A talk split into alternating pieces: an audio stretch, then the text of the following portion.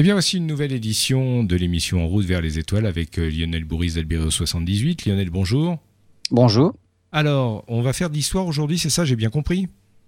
On va repartir à la fin du 19e siècle en Irlande même avec William Parsons. William Parsons c'est le troisième comte de Ross et voilà pourquoi on l'appelle Lord Ross. Et il a construit le télescope le plus puissant du monde à l'époque avec un miroir d'un mètre 83. Tellement grand qu'on l'a appelé le Léviathan de Beer justement comme on le surnomme justement le Léviathan de Beer. Euh, le but de ce super télescope en fait c'était de revisiter les catalogues d'objets du ciel profond de l'époque. Le catalogue Messier et celui de John Herschel. La question à l'époque était de savoir si les nébuleuses, hein, donc les petits nuages, les petites choses floues qu'on voyait à l'oculaire des instruments, on les appelait toutes nébuleuses à l'époque, mais ces, nébuleuses-là étaient-elles vraiment de vrais nuages de gaz interstellaires, des nébuleuses, ou bien des groupes d'étoiles non résolus parce que les télescopes n'étaient pas assez puissants, et ce qu'on appellera par la suite des galaxies. Et il a fallu des gros télescopes justement pour pouvoir répondre à la question, et notamment ce Léviathan de Beer de l'or de Ross. Eh bien, on voit ça dans quelques instants. Lionel, vous allez nous parler de ce que vous appeliez tout à l'heure le Léviathan de Beer. Alors déjà, pourquoi le mot Léviathan? Vous avez peut-être donné une explication à nos auditeurs. Léviathan, bah, parce que c'était c'était un monstre pour l'époque. Hein. Ça a été le plus gros télescope euh, à la fin du 19e siècle. Alors, pour en revenir à William Parsons, puisque c'est lui qui va construire ce fameux Léviathan de Beer, il est né le 17 juin 1800 à York. Il a eu une éducation justement au château de Beer dans, les premières années, puis il est, il est allé finir ses études au collège d'Oxford. Donc il a, il a réalisé de brillantes études. Et en 1820, il n'est absolument pas parti pour faire de la science ni même de l'astronomie, puisqu'il entre au Parlement, comme l'avait fait son père avant lui, au Parlement en Irlande.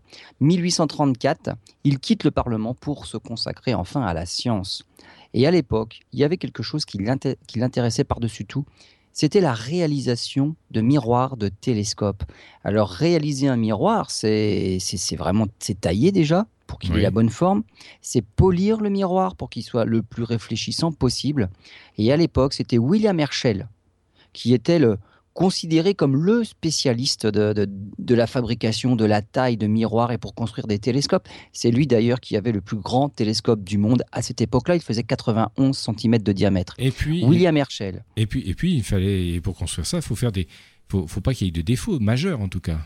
Absolument. Donc non seulement bon, il faut des, miroirs, on, verra pourquoi il faut de, grands miroirs. Donc euh, plus le miroir est grand, plus il faut quand même être précis dans la taille pour qu'il ait la bonne forme, mais aussi il faut qu'il soit euh, qu'il n'y ait pas de défaut parce que sinon la lumière va s'étaler et finalement on, ne verra aucun détail. Bien sûr. Malheureusement, William Herschel, qui était ce spécialiste de l'époque, meurt en 1822 sans avoir publié quoi que ce soit sur la manière de faire des miroirs. C'était le spécialiste, mais il n'y avait aucun document pour pouvoir refaire ce qu'il avait fait, donc c'était bien dommage. Tout est à redécouvrir. Et malheureusement, William Parsons ne bénéficie d'aucun conseil d'expert. Il faut repartir à zéro. En 1828, il se construit une machine pour tailler les miroirs.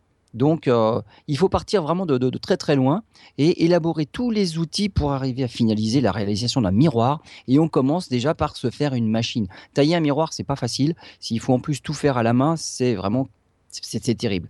Pour des grands miroirs en plus, donc là on est pratiquement au mètre et puis on va arriver presque à 2 mètres. C'est impossible de faire à la main. Hein. Les amateurs le font, mais on va jusqu'à des miroirs de 50-60 cm maximum. On peut encore faire à la main, mais ça prend du temps et c'est pas facile.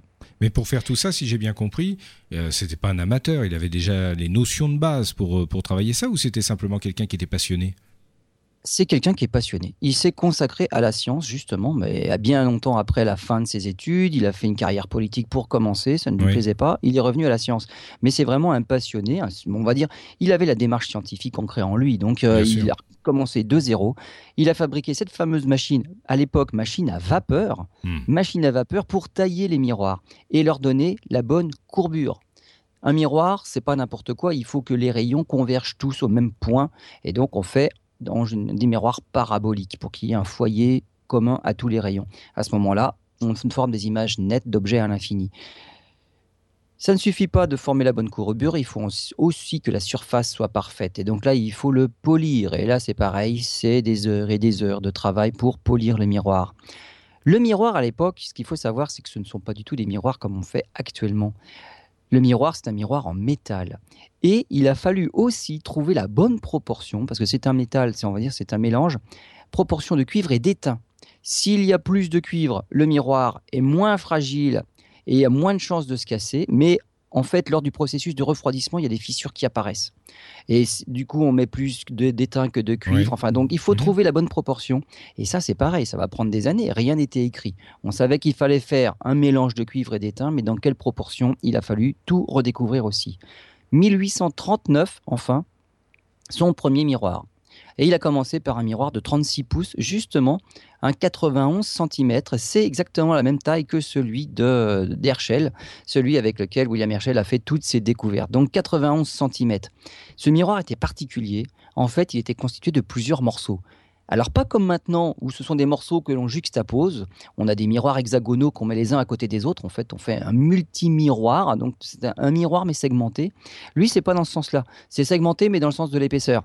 C'est-à-dire que c'est comme si on empilait des assiettes, les unes sur les autres. Il fait une pile d'assiettes, en fait il y a 16 assiettes empilées, soudées à un cadre en cuivre. Tout ça pour rigidifier, parce qu'une seule assiette de cette taille-là, un 91 cm, elle se déformerait beaucoup trop facilement. Et donc il en met 16 de telles assiettes, donc qui ont déjà la bonne forme. 16 hein. assiettes pour avoir une épaisseur suffisante et que le, miroir soit suffisamment, on va dire, rigide, solide et lourd, malheureusement lourd. 16 assiettes comme ça empilées, euh, donc soudées à un cadre en cuivre. En 1849, il en fait un deuxième de 36 pouces et cette fois-ci en un seul morceau. Et donc, maintenant, il maîtrise enfin la taille, le refroidissement, le polissage. Et ce miroir est un succès. Et il a publié tous ses travaux. Les travaux sont publiés en 1840 justement à la Royal Society. Et donc là, enfin, on aura une, on va dire, une, procédure pour réaliser des miroirs. Et non plus, eh ben, comme avait fait Herschel dans son coin, il avait réussi, mais il n'y avait aucune note nulle part. Enfin là, il y a une publication et chacun peut refaire la même chose, améliorer le procédé. Donc après, on peut réellement euh, aller vers des choses de plus en plus complexes, améliorer des choses si à certains endroits c'est mal fait. Donc là, on peut faire de la science. Et c'est avec ce télescope-là de 91 cm en fait que William Parsons va effectuer la majorité de ses observations. Et à ce moment-là, il va se lancer dans la construction du plus grand miroir le plus grand du monde pour l'époque, un 72 pouces. C'est le double 1m83 de diamètre. Donc il ne fait pas dans la demi-mesure. C'est on passe d'un 91 cm à 1m83. Hein. Donc il se dit le procédé doit être le même, il n'y a pas de problème. Il suffit de doubler les proportions et puis hop, on se lance dans un miroir deux fois plus grand.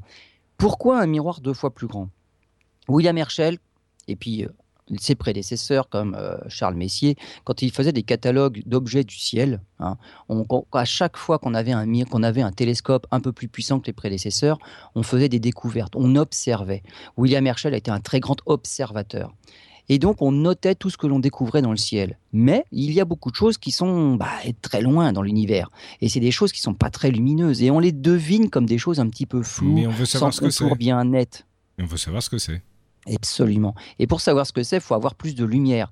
Et c'est l'idée justement d'un plus grand miroir. Un miroir de télescope, euh, une lentille de lunette, ce sont des entonnoirs à lumière. Plus c'est hmm. grand, plus on va capter de lumière et plus les objets que l'on va pouvoir voir seront lumineux.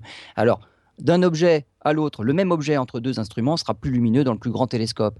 Et le plus grand télescope permettra bien évidemment de découvrir des objets qui sont carrément invisibles dans les plus petits, parce qu'il sera capable de capter cette faible lumière qui vient de plus loin. Donc évidemment, l'idée, à chaque fois, c'est bon, on confirme ce qu'on connaît déjà, mais on les voit nettement mieux. Et puis on découvre tellement de choses qui deviennent ben, à peine visibles. Ben, il n'en a qu'une envie, c'est d'avoir un télescope encore plus grand pour les voir mieux, et ainsi de suite. Donc c'est toujours la course au gigantisme, hein, cette mmh. chose-là. Dites-moi, ça me rappelle un peu ce qui se passe aujourd'hui pour les exoplanètes. C'est le même principe. On, découvre, va, on, va plus, on va plus loin, on découvre de nouvelles choses, on a envie de voir encore un peu plus loin et mieux. Absolument, mais évidemment. Et là encore, on va pas encore très très loin. Les exoplanètes que mm. l'on découvre, c'est autour des étoiles les plus proches du système solaire. On va pas très très loin hein, et on en connaît déjà plus de 2000 actuellement. Ce qu'on fait pour les exoplanètes, c'est différent. On essaye de les catégoriser et celles qui nous intéressent sont celles qui sont qui auraient des conditions similaires à celles de la Terre, c'est-à-dire bien placées par rapport à leur étoile. Mm. Les géantes, celles qui sont très près de leur étoile, il doit faire 1000 degrés dessus, celles-là, finalement, ne nous intéressent pas spécialement. On est sûr qu'il n'y aura pas la vie.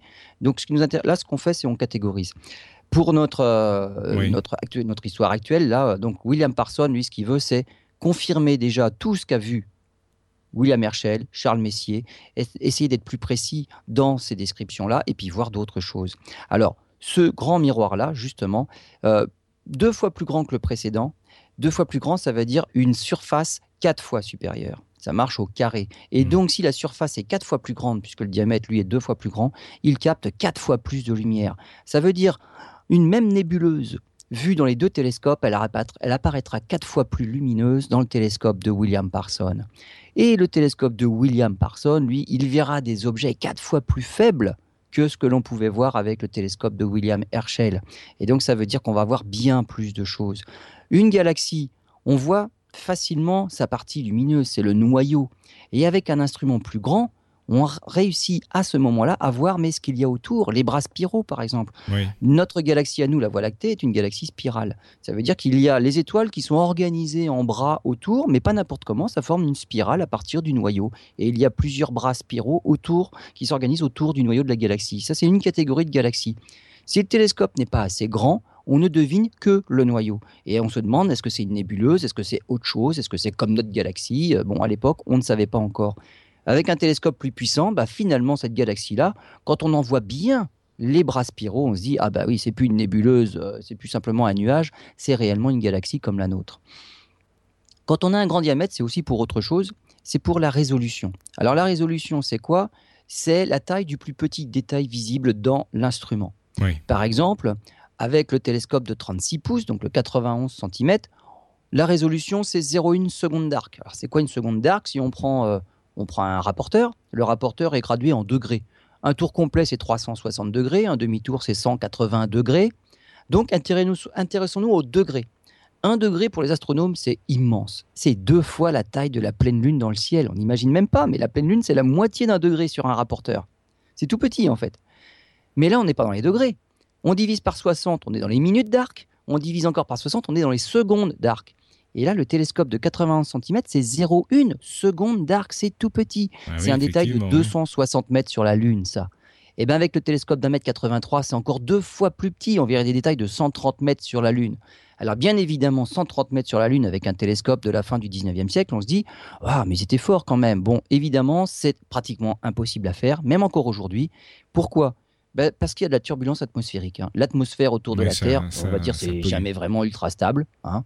Donc ça nous brouille nos images. On n'atteint jamais cette résolution théorique-là. Et puis pour l'atteindre aussi, mais il faut avoir un miroir qui est parfait. Et là, eh ben, encore une fois, c'est pas c'est pas possible de l'atteindre à cette époque-là. Et puis de toute façon, c'est un miroir en métal. Donc tout ça, c'est la théorie. On n'arrivera jamais à cette résolution-là, mais en tout cas, la taille du miroir, elle, elle est là pour capter tous les photons, donc c'est bien plus lumineux. Même si les images sont pas ultra nettes et on gagne pas tellement en résolution, on, gagne en général jamais en résolution. Hein. Quand on est à 1 mètre ou 2 mètres, on voit pas trop la différence en détail. Par contre, c'est bien plus lumineux.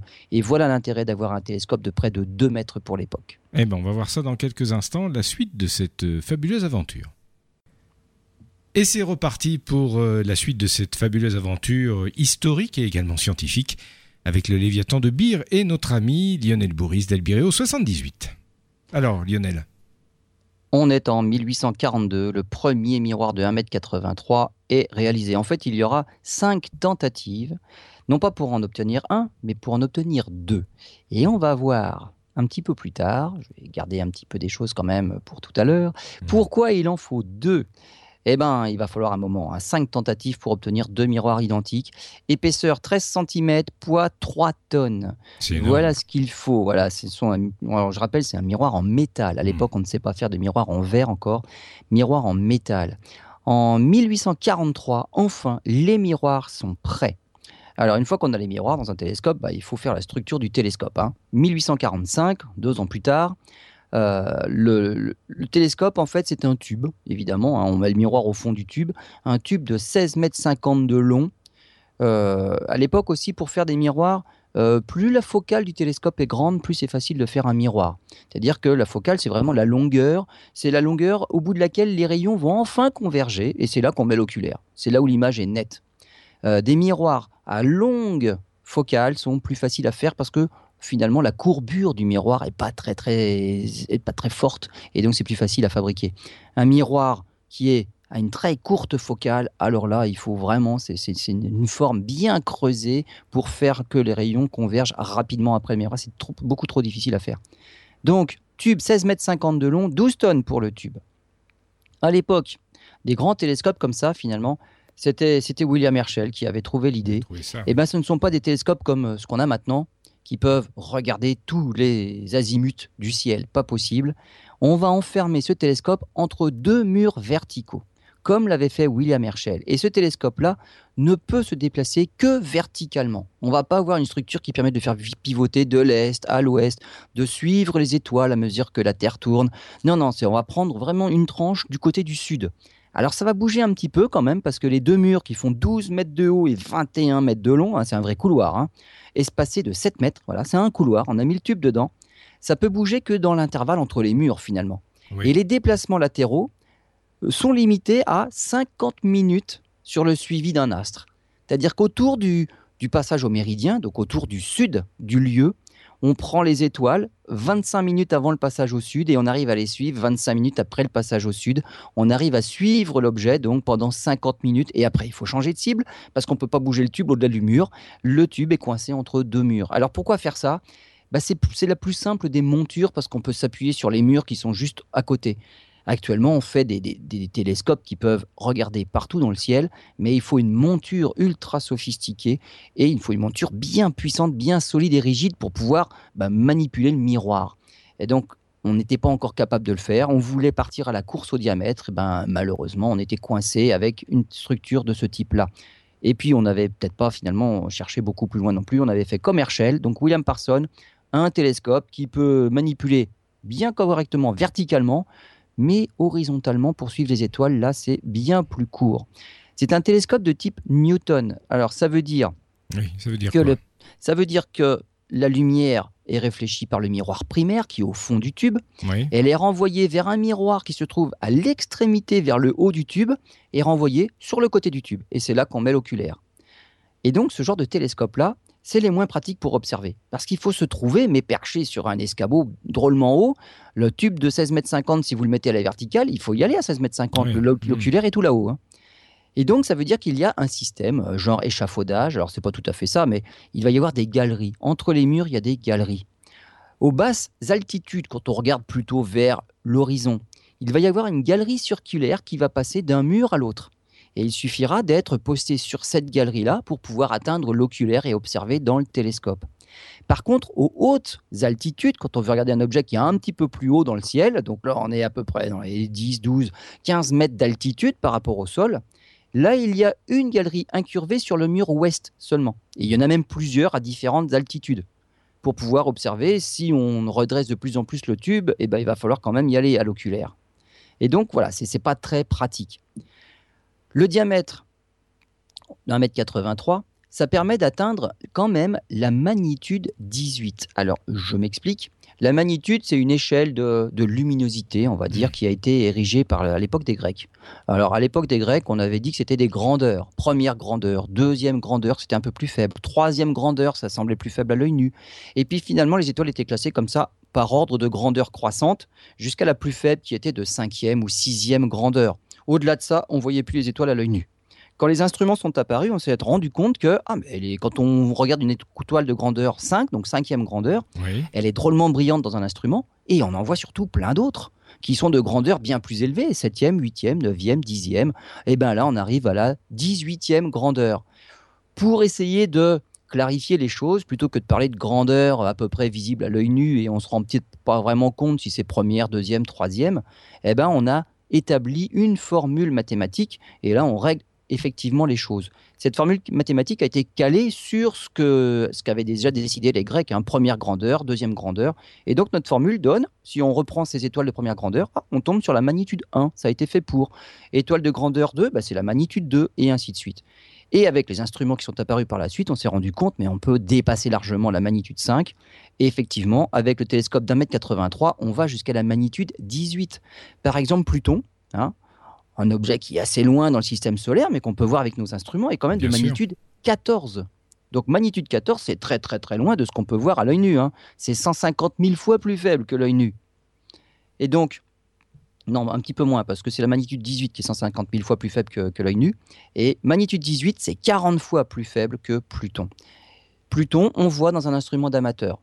Alors on voit parce que c'est un petit point qui brille, mais on voit absolument pas parce qu'on voit un disque. Ça, c'est pas possible, on n'a pas la résolution, c'est trop petit et trop loin.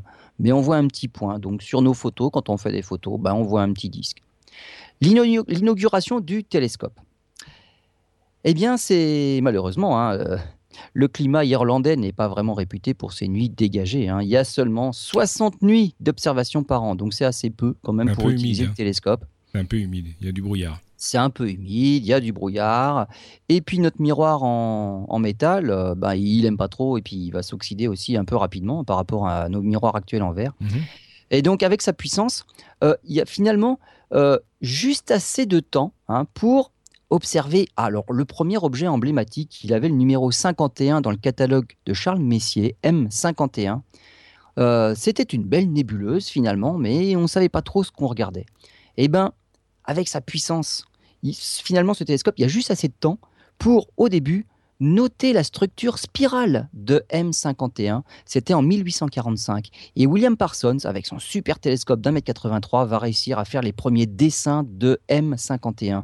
Et on s'est rendu compte que c'était une galaxie. Alors maintenant, on le sait. Donc là, lui, il avait dessiné les bras spiraux. Donc on voyait réellement cette spirale autour du noyau de M51. Mm. C'était pas une nébuleuse. On n'avait pas encore le mot galaxie à l'époque, hein. ça viendra après les galaxies, mais voilà, c'était une, on appelait ça les nébuleuses spirales. On n'avait pas le mot galaxie, mais c'était quand même justement un des buts, un des objectifs de ce télescope-là, c'était de rechercher cette catégorie d'objets-là. C'était une nébuleuse spirale. On a même vu mieux, c'est qu'en fait, M51 est une galaxie double. C'est une galaxie en interaction. On voit mmh. deux noyaux de galaxies et avec des bras qui relient l'une à l'autre et puis des gerbes d'étoiles qui partent dans tous les sens. Donc maintenant, on a beaucoup plus de détails. En fait, c'est deux galaxies en interaction, en collision, et l'une arrache les étoiles de l'autre et ça forme des dessins splendides. Mais il y a toujours la structure spirale qui est toujours autour de la plus grosse des deux galaxies. Et donc là, 1845, William Parsons fait des dessins. Euh, William Herschel, lui, il faisait pas de dessin, c'était un pur observateur. Lui, il notait ce qu'il voyait à l'oculaire. il faisait plutôt noter sa sœur d'ailleurs. Et lui, il faisait simplement les commentaires avec William Parsons, finalement, on va faire des dessins. Donc, on a de, magnifiques dessins de la fin du 19e siècle, donc William Parsons. Juste à cette époque-là, famine en Irlande. Donc, famine terrible, euh, on ne pense plus trop à faire de la science. Et le télescope n'est vraiment entré en fonction finalement qu'en 1848, donc trois ans après les premiers dessins de M51. On est en Irlande, je rappelle. Et voilà pourquoi je vais enfin arriver à la raison pour laquelle il fallait deux miroirs identiques. Et puis identiques eh ben, euh, aussi dans leur performance. Hein. Et c'est pour ça qu'il a fallu cinq tentatives pour obtenir ces deux miroirs.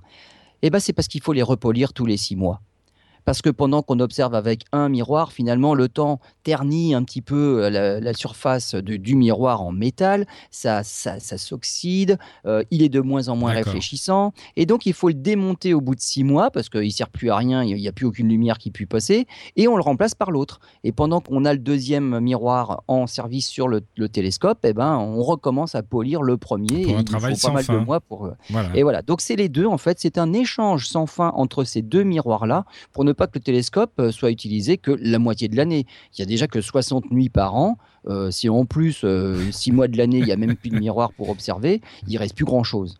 Et donc, dès le départ, il savait qu'il ne pouvait pas se passer de deux miroirs et hop, on passe, on alterne. Actuellement, on le fait toujours.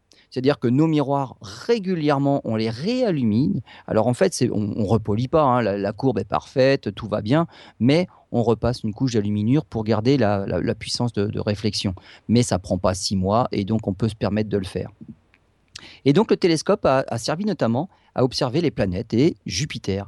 Euh, son principal objectif n'était pas les planètes, c'était justement ces fameuses nébuleuses spirales. Alors il observe d'autres choses aussi, par exemple M1. Alors M1, c'est le premier objet de, Charles Messier. Alors on est dans la constellation du taureau. Et ça, M1, eh ben, avec ce super télescope-là, on peut voir qu'il y avait euh, une structure un peu bizarre.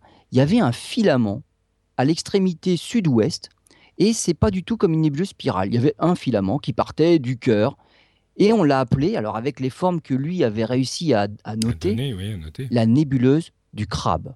Voilà, ça ah. ressemblait à un crabe à l'époque avec ce que lui pouvait voir. Et en fait, on sait maintenant que c'est le reste de l'explosion d'une supernova qui avait été observée en 1054. Donc c'est pas du tout une nébuleuse spirale. Ce sont les restes d'une étoile. C'est ça, c'est pas un nuage tout seul comme ça, c'est l'explosion d'une étoile qui a donné ce petit nuage-là de gaz, de poussière et d'éléments lourds. Et donc, là, il, mais il ne l'a pas observé comme on peut le voir actuellement avec nos photos. Il a vu un filament, mais il a bien vu que c'était pas du tout comme M51. Il n'y a pas une belle spirale autour d'un noyau. Hmm. Eh ben non, là c'était donc et c'est justement lui qui l'a nommé la nébuleuse du crabe que l'on a gardé actuellement. On ne sait plus pourquoi ça a rapport avec le crabe quand nous on l'observe, mais ça vient de là. Lui il l'a vu comme ça. Très bien, on se retrouve dans quelques instants. Suite de cette émission consacrée au Léviathan de Beer. Alors il y a quelques instants, euh, vous nous expliquiez qu'il y avait une observation, euh, non pas de ce qui était une nébuleuse, euh, mais simplement des restes d'une supernova. Ça va permettre, j'imagine, de faire d'autres observations et de découvrir d'autres choses. Bah, ça permet de détailler déjà ce qu'on avait observé à l'époque. Hein. M1 était connu depuis Charles Messier, c'est Charles Messier qui l'avait observé, mais juste comme une tâche floue. Là, on commence à observer des structures. On ne s'explique absolument pas ce que c'est à l'époque, mais en tout cas, les observations se précisent et se détaillent. Euh, William Sparson va observer d'autres, d'autres nébuleuses connues de l'époque. Hein. En 1848, il observe M99. Ça, on sait que c'est une galaxie maintenant à 60 millions d'années-lumière. M97, hmm. Alors ça, c'est une nébuleuse qui se trouve dans la constellation de la, de la Grande Ourse. Et c'est quelque chose on va dire assez bizarre. Nous, on l'appelle la nébuleuse du hibou maintenant, parce que on dirait qu'il y a deux yeux. Euh, donc, hmm. c'est quelque chose d'assez d'assez circulaire, on dirait un disque avec deux yeux. Et lui, il voit pas ça tout à fait comme ça. Alors, il observe bien des régions centrales, des régions sombres autour de, quelque chose. il dit oh, il y a un groupe d'arcs spiraux entrelacés autour de deux étoiles. Et ça ressemble au visage d'un singe. Lui, il avait vu ça comme la tête d'un singe. Bon, nous, on appelle ça la nébuleuse du hibou maintenant. Par la suite, il observe M33, c'est une galaxie dans la constellation du Triangle. M101, une autre galaxie dans la Grande Ourse et M42. Alors M42, c'est une nébuleuse dans la constellation d'Orion que l'on voit, mais même à l'œil nu, en fait, en hiver. C'est magnifique. Et avec un télescope d'un mètre 83, alors là, je pense que réellement, là, il doit avoir de la nébulosité, même si son miroir n'avait pas la puissance d'un vrai miroir d'un mètre 83 actuel. Mais en tout cas, avec son instrument, M42 devait vraiment être quelque chose à l'oculaire. Alors pendant 50 ans, Lord Ross a, a partagé ses observations et son instrument. C'était le plus gros de l'époque et un flot constant de visiteurs est passé par le château de Beer. C'était à l'époque un centre scientifique international, malgré les 60 nuits annuelles d'observation. En 1824, il est membre de la Société astronomique royale. En 1831, membre de la Royal Society.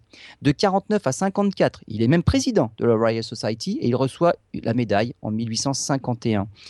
Il est en correspondance avec les scientifiques russes et il est même élu membre de la Société académique impériale de Saint-Pétersbourg en 1853. 1855, Napoléon III le fait même chevalier de la Légion d'honneur. À l'époque, c'est une vraie vedette. Lord Ross, le quatrième, euh, le troisième comte de, de Ross, euh, à l'époque, c'est vraiment c'est quelqu'un de connu, de célèbre. Hein.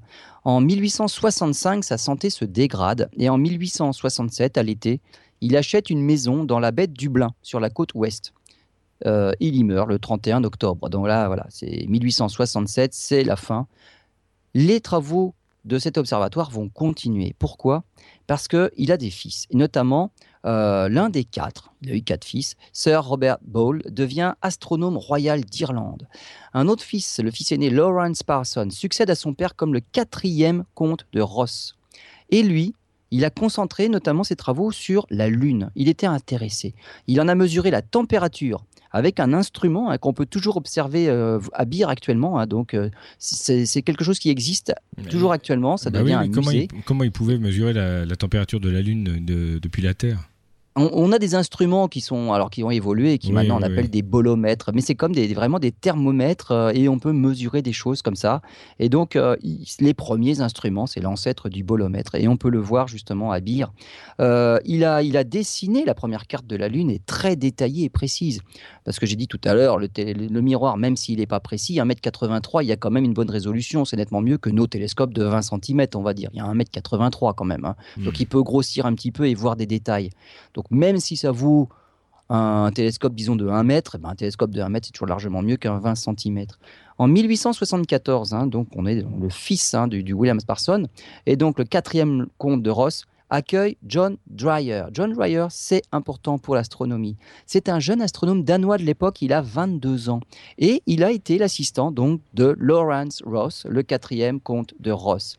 Et il a, ce, ce John Dreyer là, a compilé les observations de nombreux astronomes, notamment William Herschel, puis son fils John Herschel. Des observations faites avec des, télescopes différents, hein, de, 5 cm jusqu'à 1m83. Et il en a vérifié beaucoup par lui-même. Et il a adapté justement euh, des observations avec ses propres observations à lui. Donc des, choses qui avaient été faites par d'autres avec les siennes. Et de tout ça, ce qu'il a fait, c'est un catalogue. Il a fait une énorme compilation. Ce catalogue-là s'appelle le New General Catalogue des nébuleuses et amas. On en a gardé les initiales, le NGC. Ce catalogue NGC-là, on s'en sert toujours aujourd'hui. C'est un catalogue de référence. Il y a les nébuleuses, les vraies, hein. et puis en plus les nébuleuses qui deviendront des galaxies plus tard. Il y a des amas, des amas d'étoiles, des amas ouverts, donc des étoiles un peu éparses, ou des étoiles vraiment en boule qu'on appelle des amas globulaires. Et ce New General Catalogue-là, euh, il répertorie 7840 objets. Et par la suite, il sera suivi par deux catalogues supplémentaires qu'on appellera des catalogues index. Index catalogue, dans le catalogue IC. Et donc, tous les objets des catalogues IC ben, auront des, numéros. Hein. Et entre 1885 et 1908, il y aura 5386 objets supplémentaires. Ah, c'est pas mal, oui, effectivement. Donc, c'est des, catalogues, mais monstrueux, de compilations, d'observations nouvelles. Et voilà, et on s'en sert toujours actuellement.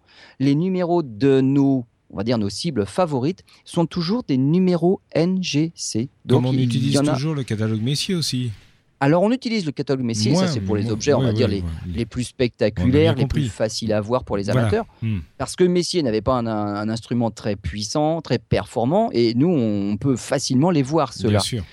Le catalogue NGC, c'est bien différent parce qu'il a quand même été élaboré avec un télescope d'un mètre 83 pour beaucoup d'objets. Hmm. Alors même pour nous, c'est des cibles qui sont pas faciles finalement les NGC et surtout pas certaines, c'est tout petit, des toutes petites galaxies euh, qui en sont quand même assez assez loin de nous. Eh ben ça c'est quand même quelque chose d'autre. Hein. Le IC, c'est pareil. Le IC a été fait bien après aussi. Et donc, ce sont des objets qui ne sont pas bien lumineux, les, tous, les, objets IC. Et donc, ce catalogue, ces deux catalogues-là, NGC et les IC, sont des objets que l'on voit toujours maintenant. Lawrence Parson, alors lui, il meurt le, le 29 août 1908. Et à cette époque-là, eh ben, il n'y a personne pour le reprendre. Le télescope est partiellement démonté en 1914. Un miroir est transformé au, est transféré, pas transformé, mais transféré au Musée des Sciences de Londres. Donc on peut toujours le voir actuellement. Et finalement, il n'est resté à Beer, au château de Beer, que les, que les murs il restait la structure du, télescope. Voilà, c'est tout ce qui restait. Non, qui restait, qui restait à, l'imparfait, parce que finalement, euh, on verra par la suite, mais ça a été reconstruit. Alors, les problèmes du miroir. Là, on, va revenir là-dessus parce qu'en fait, la, fin du télescope, euh, il y a eu une fin euh, parce que plus personne n'a voulu le reprendre. Lawrence Parsons, le quatrième comte de Ross, est mort. Euh, mais surtout, la technologie avait avancé. Et finalement, avec les progrès de la technologie, c'est devenu complètement obsolète et on a fait bien mieux euh, autrement. Et le télescope de, de, Beer, le Léviathan de Beer, n'a pas pu s'adapter à cette évolution technologique-là. Il est devenu obsolète d'un seul coup. Donc c'est même pour ça qu'on n'a strictement rien fait. Euh, le problème du miroir, ce miroir-là en métal, euh, il ne reflète que 66% de la lumière. Nos télescopes actuels sont pratiquement à 100%, on est dans les 99% de, réflexion. Là, on est à 66%. Ça veut dire que la lumière réfléchie euh, est équivalente à, ce que reflète un télescope d'un mètre cinquante. Donc en pouvoir pour capter la lumière, il n'est pas mieux qu'un télescope d'un mètre cinquante actuel. Donc un bon télescope en verre d'un mètre cinquante ferait aussi bien au niveau puissance lumineuse et bien mieux au niveau euh, résolution et définition, que ce fameux télescope de 1m83 en miroir en métal. Les miroirs se ternissent à l'air libre, et spécialement quand l'air est humide. Et l'Irlande, c'est un petit peu connu pour l'humidité, et donc c'est pour ça qu'il fallait les, les repolir régulièrement. En plus, les miroirs en métal sont sensibles à la température. Il y a dilatation, rétractation thermique. Ils ne gardent pas leur forme. Donc ça, c'est quelque chose qui est terrible aussi pour un astronome, c'est que les images vont être déformées. Voilà, régulièrement, il faut changer les, bah, les images sont dégradées et ça évolue en plus avec la température qui change tout au long de la nuit.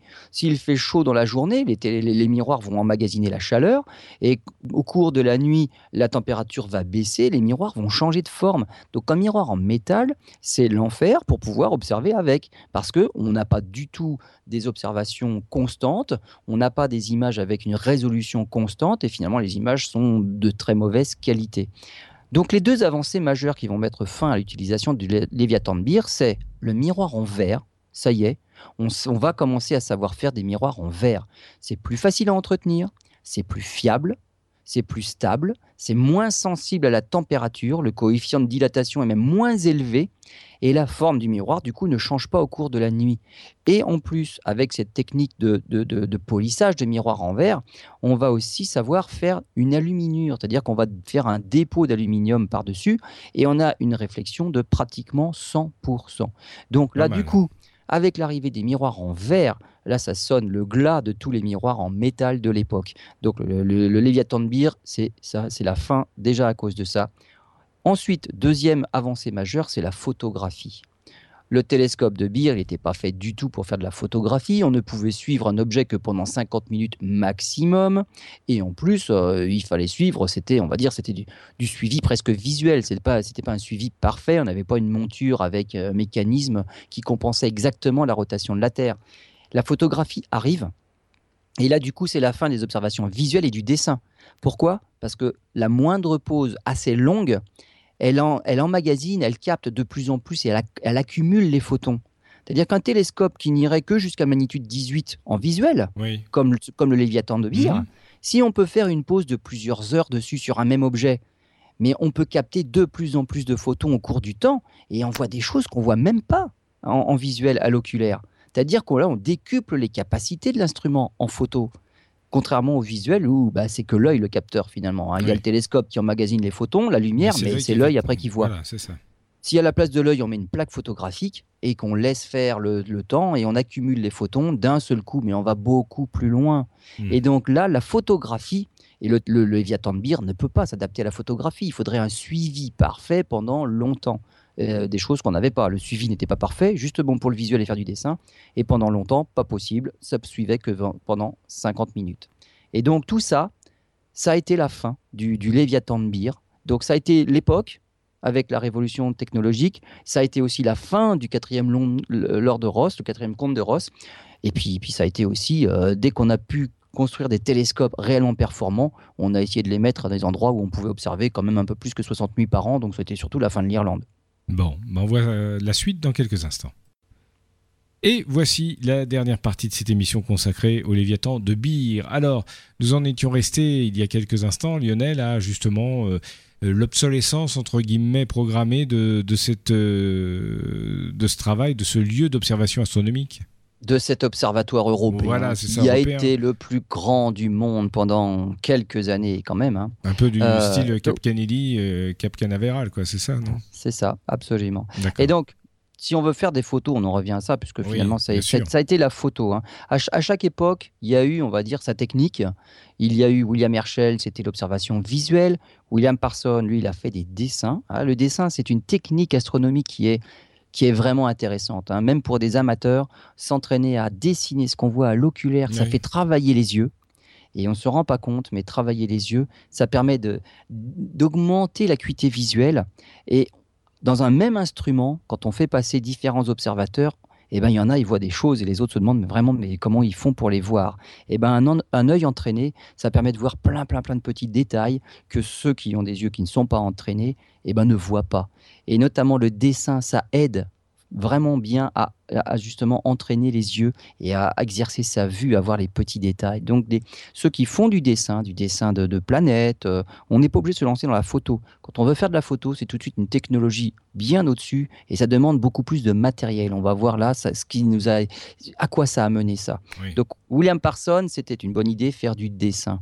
Et donc entre les débuts, les premiers dessins que l'on fait, et puis les dessins qu'on finit par faire quelques années après, on se rend compte qu'on est devenu bien meilleur, même avec le même instrument. On a l'impression qu'on a, qu'on a multiplié le diamètre par deux et on voit plein de choses. Donc s'entraîner à faire du dessin, c'est bien, et ça ne nécessite pas justement un télescope performant. Il n'est pas obligé de suivre parfaitement le ciel. On peut rattraper si ça suit mal, donc on peut le rediriger, le repositionner, repointer les objets. Donc ça ne nécessite pas quelque chose de, de, de compliqué et un télescope ultra performant. À l'époque, là maintenant, ça y est, la plaque photographique arrive et pour réussir à utiliser ces plaques photos, et on connaît la puissance et, le potentiel de ces plaques photos-là, il a fallu faire des montures ultra performantes pour nos télescopes. Il faut être capable de compenser la rotation de la Terre, parce que si sur nos photos, on a juste des traînées d'étoiles, ça n'a aucun intérêt. Et donc, si on veut faire des belles photos, il faut que l'objet reste strictement fixe dans le champ de l'oculaire, en tout cas dans le champ de la plaque photo. Et pour ça, il faut des super montures qui compensent exactement la rotation de la Terre. La rotation de la Terre, c'est pas 24 heures, c'est 23 heures 56 minutes. Et en plus, il faut que l'axe de rotation du télescope soit strictement parallèle à l'axe des pôles. Ça, ça s'appelle la mise en station. Donc il y a tout un tas de choses là qui font que les télescopes d'un seul coup vont se métamorphoser du télescope de William Herschel et de Lord Ross, qui étaient juste des gros tubes enfermés dans, un couloir, entre deux murs, qu'on poussait à la limite à la main pour suivre à peu près la rotation du ciel, il a fallu faire des télescopes sur une structure qui, elle, suivait la, la, la, course des astres dans le ciel et compensait même la déclinaison, compensait tout ça. Il faut suivre parfaitement. Et donc, ça a donné naissance à deux gigantesques télescopes. Celui de l'or de Ross ne pouvait suivre les objets, on a dit que pendant 50 minutes. 50 minutes, ça fait euh, 12 degrés et demi dans le ciel, c'est 25 fois le diamètre de la Lune. Mmh. C'est-à-dire que voilà, c'est ça la, la, bande qui pouvait suivre, c'est rien du tout. Et donc, on a changé tout ça, on a fait des montures performantes et surtout les miroirs en verre. On a commencé par pas vraiment très gros, hein, le, le, premier c'est 1m50 hein, au Mont Wilson, mais 1m50. Le 1m50 en 1908 du Mont Wilson, hein, 1908 c'est justement l'année où on a abandonné le Léviathan de Beer, le 1m50 du mont Wilson avait le même pouvoir réfléchissant que le 1m83 de, de William Parson. Euh, et donc, on a monté après en puissance, on a fait des télescopes toujours plus grands et on est allé même jusqu'à 6 mètres de diamètre avec un miroir d'un seul tenant en verre. Énorme. Ah, voilà, c'est quelque chose de monstrueux. Ce mmh. 6 mètres-là, c'était un télescope russe il avait été installé dans le Caucase, à Zelandchuk. Et c'est un miroir qui n'a finalement jamais donné beaucoup de, de, de, de résultats. oui. Il a été raté la première fois. Euh, parce que bah, c'est pas facile à faire non plus. Hein. C'est vraiment un disque de 6 mètres de diamètre, c'est monstrueux, c'est quelque chose de très lourd et il s'est brisé lors du premier refroidissement, à la solidification. Il a fallu le refaire. Deuxième miroir de 6 mètres, mais bon, dans les monts du Caucase, euh, le temps n'est pas extraordinaire non plus finalement, et il n'a pas été vraiment beaucoup utilisé. Et finalement, maintenant, on ne fait pas du tout ça, on fait des miroirs segmentés, c'est plus facile. Plus de plus petits miroirs qu'on assemble bon, et, puis finalement, on garde. Voilà. voilà. On a la forme d'un miroir unique bien plus grand. Maintenant, on est à 11 mètres 50 et puis on a des idées de 30 mètres. Bon. Donc 1908, c'est le mont Wilson. Alors, mont Wilson, c'est pas n'importe où. Hein. Là, on est carrément aux États-Unis. On est au sommet des montagnes maintenant. On a quitté l'Irlande et on cherche des endroits où le ciel est dégagé beaucoup de nuits dans l'année où le ciel est pur, il n'est pas turbulent pour avoir des images d'une excellente finesse. Euh, 1917, hein, c'est pas longtemps après, c'est 9 ans plus tard, 2,54 m déjà. Donc là, on sait faire les miroirs en verre, on sait les polir, on sait les illuminer, on sait faire, et surtout la monture, maintenant, on sait faire des montures euh, vraiment euh, puissantes. Parce que ce qu'il faut savoir, c'est qu'avec l'accroissement de la taille du miroir, euh, il y a surtout l'accroissement du poids du miroir. Oui. On, était déjà, on était déjà dans les tonnes avec le miroir d'un mètre 83, euh, 2 mètres 54 en verre, c'est des tonnes aussi. Euh, la monture du télescope doit être bien plus solide que le poids du miroir. Donc euh, on imagine tout de suite, je mets un miroir de plusieurs tonnes, il faut une monture bien plus lourde que ça pour pouvoir résister. Et puis il faut mettre euh, tout, tout l'encadrement de ce tube du miroir-là dans une monture euh, ancrée dans le sol, et tout ça, ça pèse des tonnes et des, des tonnes. Et des tonnes. On, on, là, c'est une course la, au gigantisme. Et en 1949, on atteint un nouveau record, 5,08 mètres au mont Palomar, donc encore une montagne aux États-Unis.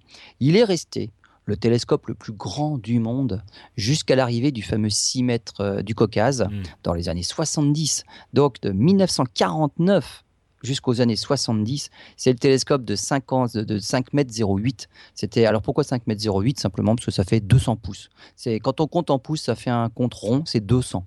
On est passé de 2 mètres 54, c'était un 100 pouces, à 5 mètres 08, 200 pouces.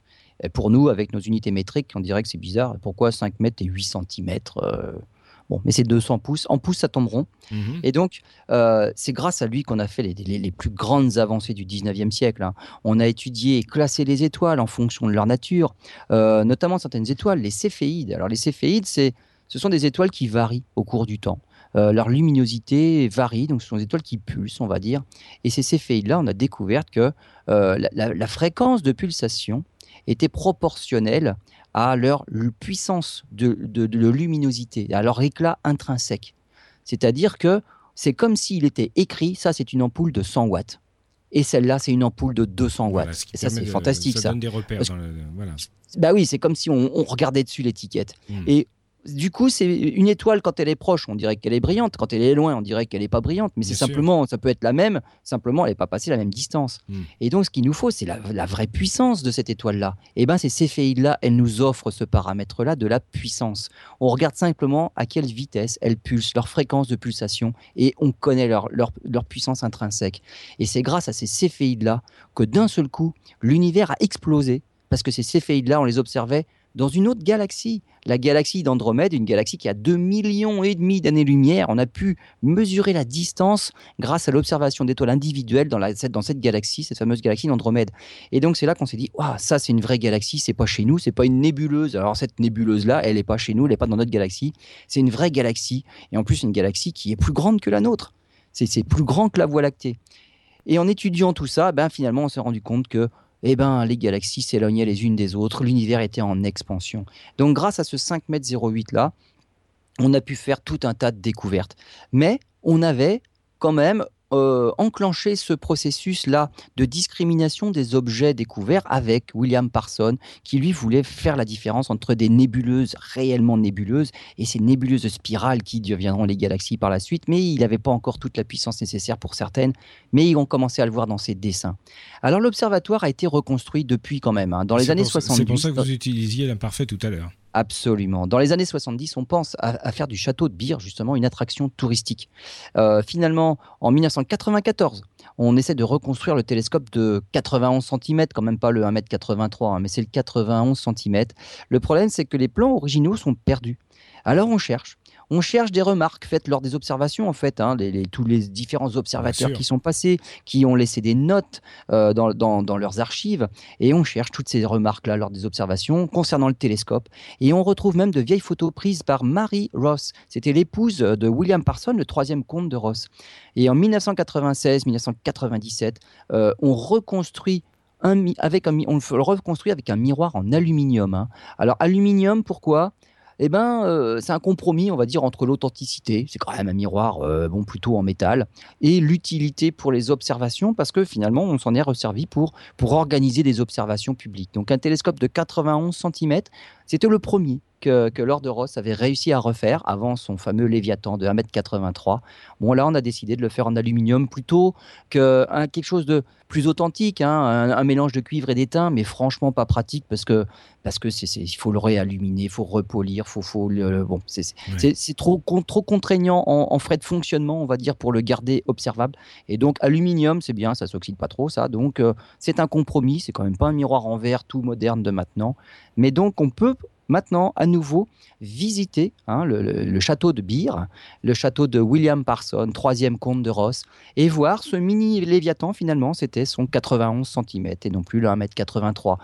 Les murs, par contre, sont toujours là. On peut voir la structure du télescope. Et il faut imaginer simplement qu'il y avait, à l'époque, euh, au moment de la, gloire et la célébrité de l'installation, un miroir deux fois plus grand qui était entre les murs de ce château de Beer. Et eh ben voilà, on a découvert, euh, on a redécouvert quelqu'un, une grande personnalité de la science, de l'astronomie. Lionel, merci, puis on se retrouve prochainement pour une nouvelle émission. À bientôt.